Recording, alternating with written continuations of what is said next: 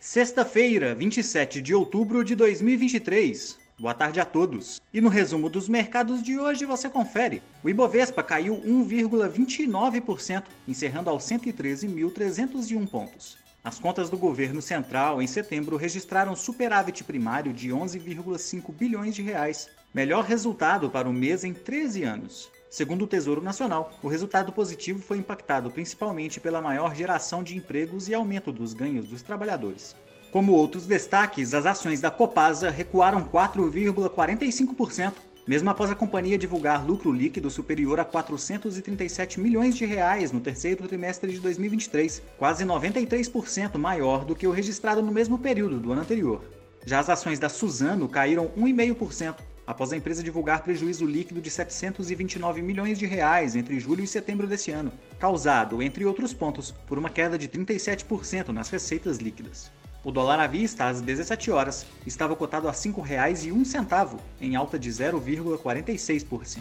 Indo para o exterior, as bolsas asiáticas fecharam em alta. Na China, o lucro industrial avançou 11,9% em setembro, na comparação com o mesmo período de 2022. Nos primeiros nove meses de 2023, o setor acumula queda de 9%, melhor que o apresentado em agosto, quando o indicador recuava quase 12%. Por lá, o índice Xangai Composto avançou 0,99% e no Japão, o índice Nikkei subiu 1,27%.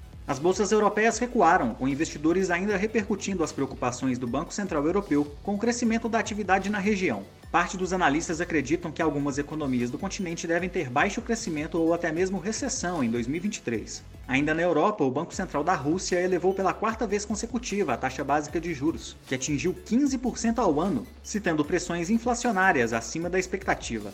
O índice Eurostock 600 caiu 0,84%. As bolsas americanas apresentaram comportamentos mistos. O núcleo do PCE, principal indicador de inflação considerada pelo Federal Reserve, confirmou a tendência de desaceleração observada ontem pelo número cheio do indicador, com avanço de 3,7% em setembro em 12 meses, abaixo dos 3,9% registrados em agosto. A Universidade de Michigan divulgou ainda queda no índice de sentimento do consumidor em outubro, além de elevação nas expectativas de inflação para 1 e 5 anos em 4,2% e 3%, respectivamente.